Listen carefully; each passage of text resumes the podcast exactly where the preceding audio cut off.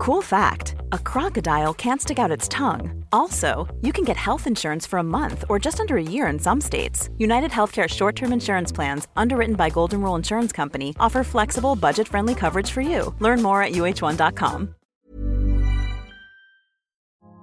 ¿Qué tal, comunidad de relatos horror? La siguiente historia que van a escuchar tiene que ver con albañiles y construcciones. Y es que hay muchas cosas que se hablan en estos sitios y esta es una bastante rara. Es como una especie de leyenda o historia que ocurre en las construcciones, sobre todo en las que están marcadas por la tragedia. Y si tú tienes algún pariente, amigo o alguien que trabaje en la construcción, tal vez deberías compartir esta historia y tal vez preguntarle si sabe algo respecto a la misteriosa entidad que desaparece en ellas. Y sin más, ahora los dejo con el siguiente relato. El recolector de almas. Historia escrita y adaptada por Eduardo Liñán para relatos de horror. Vivo en una ciudad al norte de Durango. Trabajo actualmente para una tienda de material de construcción como chofer de un camión con plataforma. Me encargo de hacer entregas de material en diferentes puntos con diferentes clientes la historia que quiero contar a continuación cambió mis ideas y perspectivas con respecto al mundo paranormal. Yo no creía abiertamente en esas situaciones, solamente las miraba como algo de entretenimiento e historias que la gente contaba para amenizar fiestas o reuniones. Pero fuera de eso no era algo que me entusiasmara. Aunque eso sí, debo confesar que una parte de mi conciencia sabría creer en esas cuestiones. Sin embargo, una de las cosas que cambió mis ideas fue primero una plática que tuve con un ayudante, justamente cuando íbamos a dejar unos costales de cemento en una construcción. Este joven, cuyo nombre era Francisco, estaba conversando conmigo muy seriamente. Era acerca de un encuentro paranormal que había ocurrido en una construcción, una donde previamente había dejado arena. El día que llegó a ese lugar para sortear el pedido, se encontró con varios albañiles congregados en un sitio. Estaban algo ansiosos y preocupados porque había ocurrido un accidente. Uno de los compañeros había tocado un cable de alta tensión y se había electrocutado. Como estaba en una parte alta del edificio que estaban construyendo, su caída fue mortal. Eso si no había fallecido antes de caer.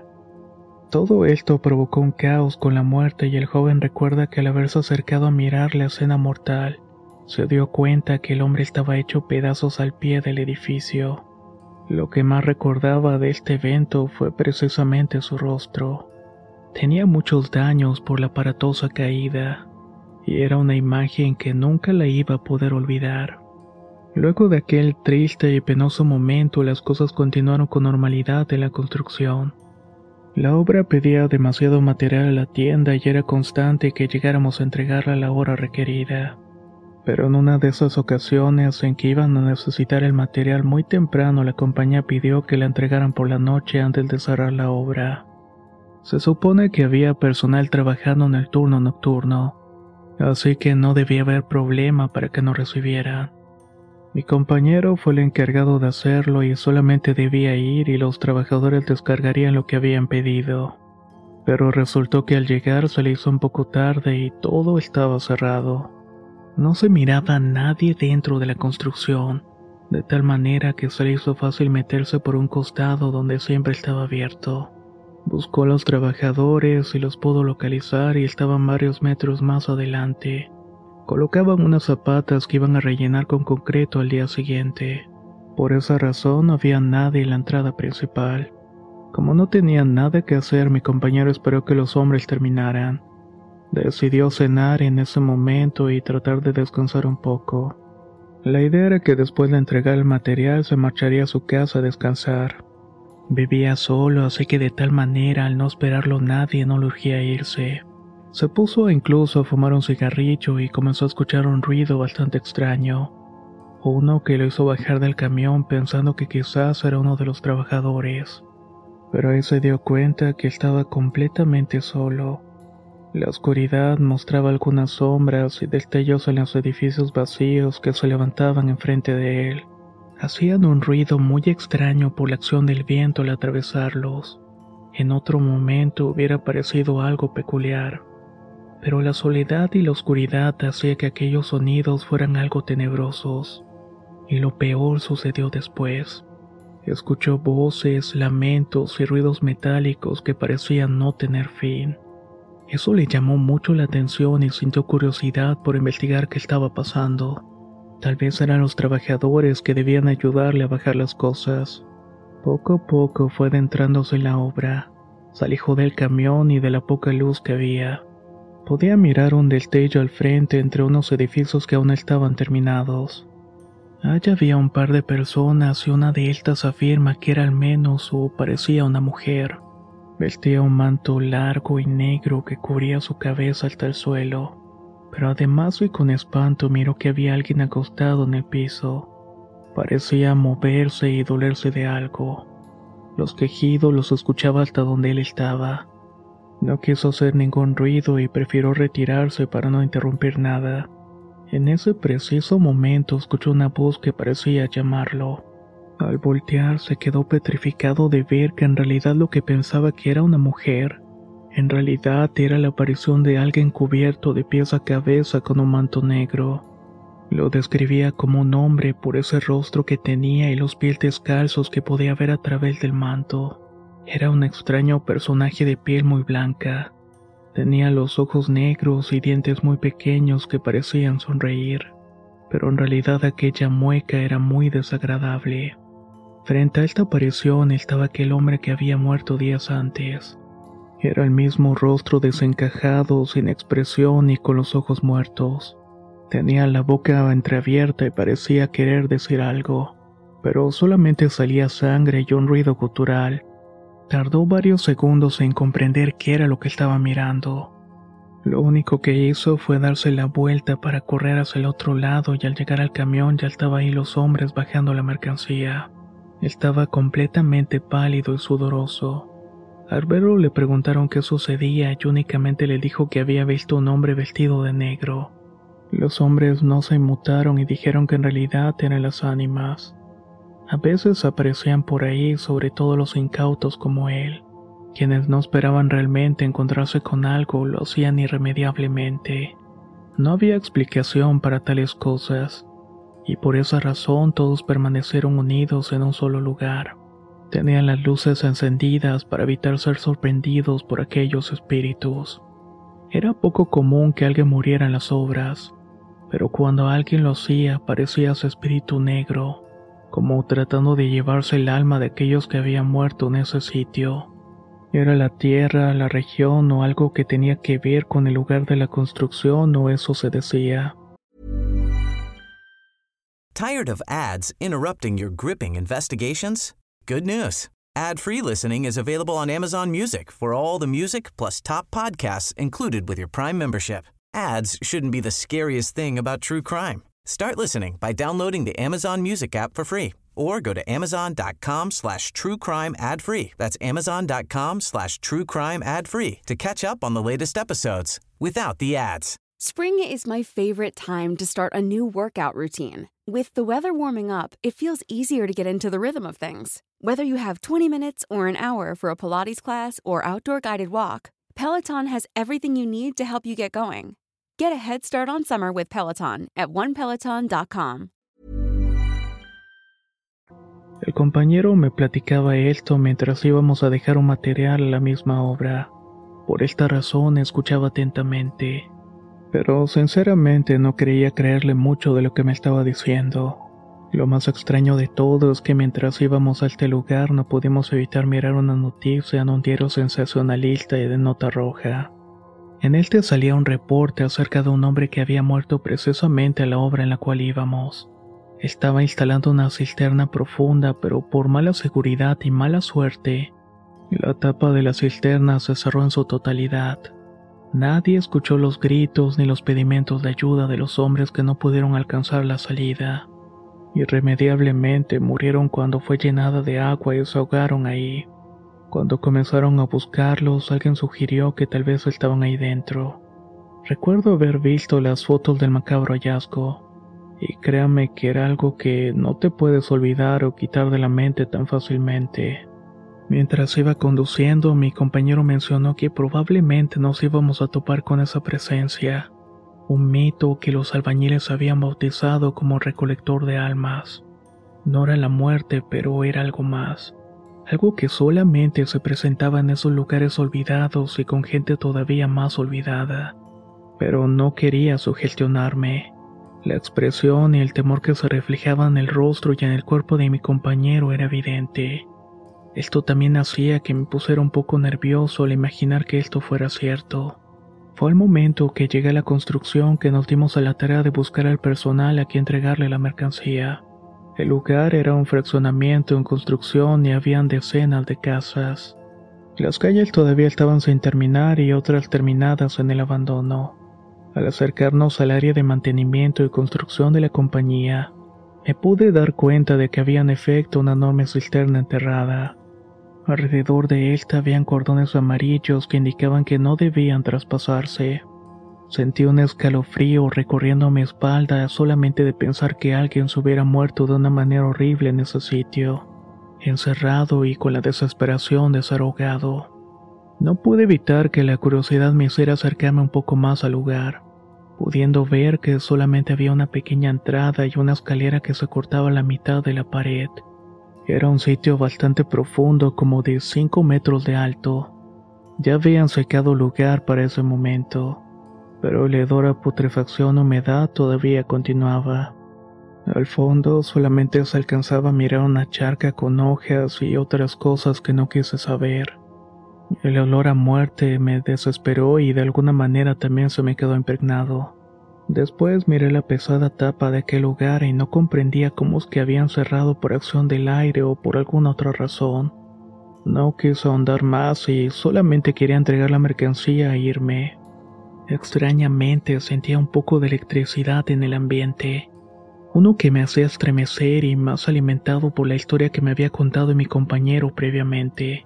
Así que comenzamos a bajar el material con ayuda de dos muchachos que trabajaban en la obra. Mientras lo hacíamos y tomábamos ciertos minutos de descanso, los jóvenes me confirmaban la historia que me había contado el compañero.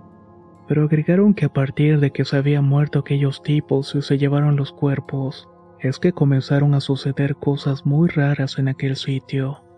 Mi compañero de inmediato preguntó si no habían visto la presencia oscura, pero el otro afirmó que durante una noche que salía el turno, algo nubló su vista de pronto y pudieron ver una sombra muy grande desplazándose en las calles lodosas.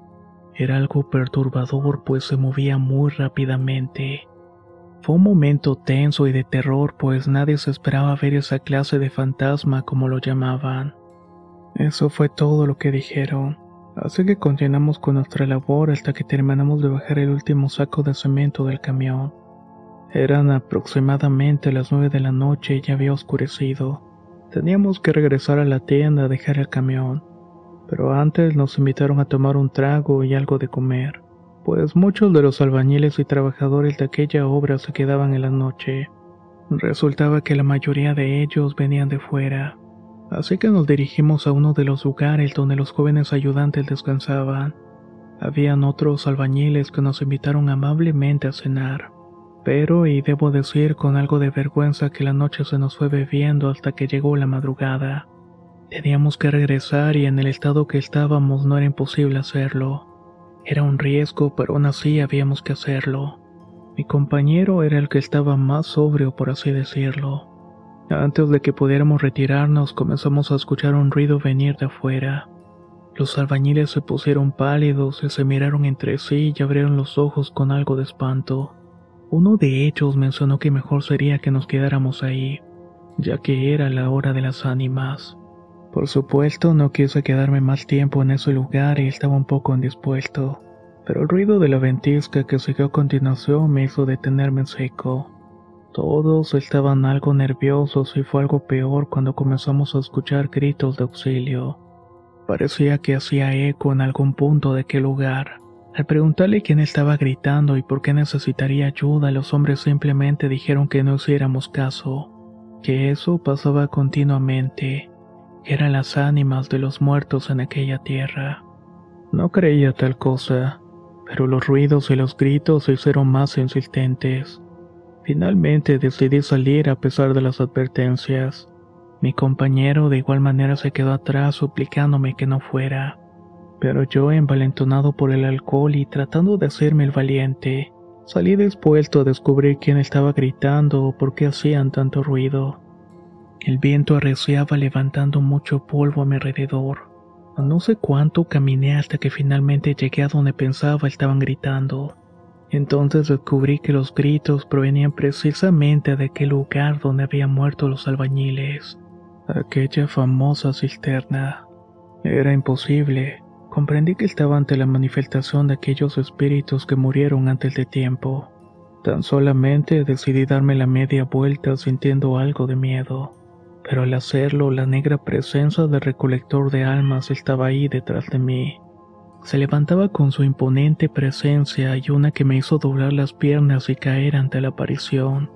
Era como me la habían descrito, con un negro manto que lo cubría de la cabeza a los pies. Parecía que solo estaba cubierto por esa tela negra. Solamente se le miraban los pies y las manos cadavéricas. Pero lo más inquietante era ver su rostro. Era un rostro con los ojos completamente negros, Carecía de labios, pero sonreía apenas. La piel era blanca y complementaba su aspecto tan estremecedor. Tan solo puse mi frente en el suelo y mis manos atrás de mi cabeza para no sentir esperando que aquella cosa simplemente me llevara. Lo que siguió a continuación fue sentir una fría presencia pasando por encima de mí o por un lado. La verdad es que no sabría decirlo. Los gritos de aquellos pobres desafortunados aún seguían escuchándose. Estos eran interminables y escalofriantes por donde se les pudiera escuchar. Y cuando todo parecía ir mal, se fue aún peor cuando volteé y los miré. Allí estaban dos espectros mirándome fijamente con rostros cadavéricos. Tenía los ojos hundidos, siendo un momento de temor que jamás iba a poder olvidar. El recolector de almas parecía dominar toda la escena. Después simplemente abrió su manto mostrando en realidad que su cuerpo estaba hecho de huesos. Aquellas almas desafortunadas se metieron entre sus piernas y el recolector cerró su negro manto para después retirarse del lugar. No entendía de qué forma la visión de la muerte de aquellas personas se repetía una y otra vez. Y por qué solamente algunas personas podían escucharlo y otros que solamente como yo Pudimos experimentar aquello viéndolo con nuestros propios ojos. Diría que eso es suerte, pero la verdad es que ese tipo de suerte no se la deseo a nadie. Luego de un rato tan solamente regresé a la casa habitación. Arrastraba los pies sin emociones, pálido y mi corazón latía desbocadamente. Los hombres al verme entrar dijeron que me veía como un cadáver. Solo me senté y el efecto de la borrachera se me había pasado. Ahí nos quedamos en tanto pasaba la ventisca y la polvareda interminable. Entre ese ruido y los lamentos largos pasamos la madrugada hasta que por fin vimos el amanecer. Nos fuimos de ese lugar y no quise regresar de ninguna manera. Busqué mi cambio a la bodega de materiales. No quise ser mal chofer y tener que ir a esos terrenos de construcción. Luego de unos meses volví a conducir haciendo entregas en casa. El compañero que había quedado en mi lugar había renunciado. Los rumores decían que lo habían espantado lo único que alegaba era que había visto al recolector de almas. Tiempo después murió en un accidente, y supe que probablemente aquello que miraba esta negra figura también moría. Aún sigo esperando ese momento sin poder dormir y cuidándome de las sombras. No vaya a ser que me vaya a tocar pronto.